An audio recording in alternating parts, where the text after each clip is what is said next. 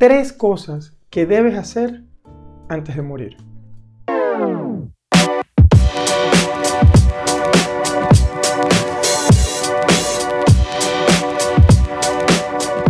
Hola, soy Mario Pérez, ingeniero y coach financiero, y el día de hoy quiero compartir contigo una reflexión muy importante.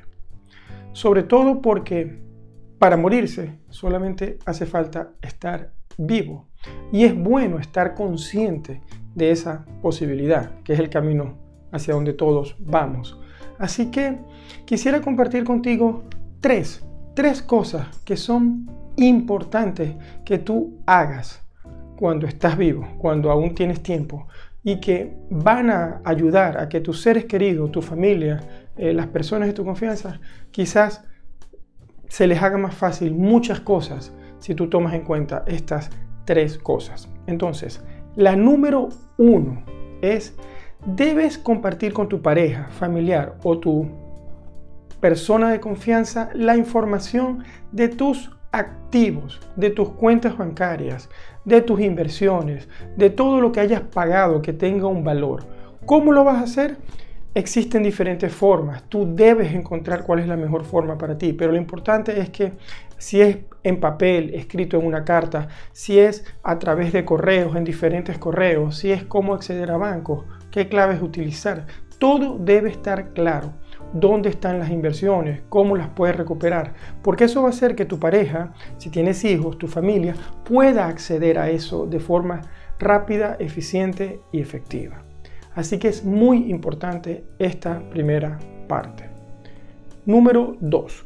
Lo número 2 que debes hacer es tener un seguro de vida, comprar un seguro de vida.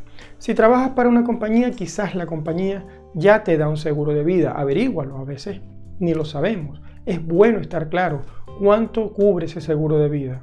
Al menos cuando pienses en un seguro de vida, piensa que si tienes una hipoteca, ese seguro pague la hipoteca y deje una propiedad pagada y libre a tu pareja o a la persona con la que vivas o a tu familia o un poco más allá. Pero es importante tener un seguro de vida.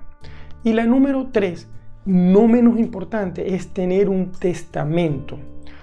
A todos quizás nos cuesta pensar en esto, pero es importante crear un testamento si realmente tenemos unos activos que pueden ser distribuidos entre nuestros seres queridos y que tú con claridad puedes decir a quién va dirigido cada uno de esos activos y cómo puede beneficiarse esa persona.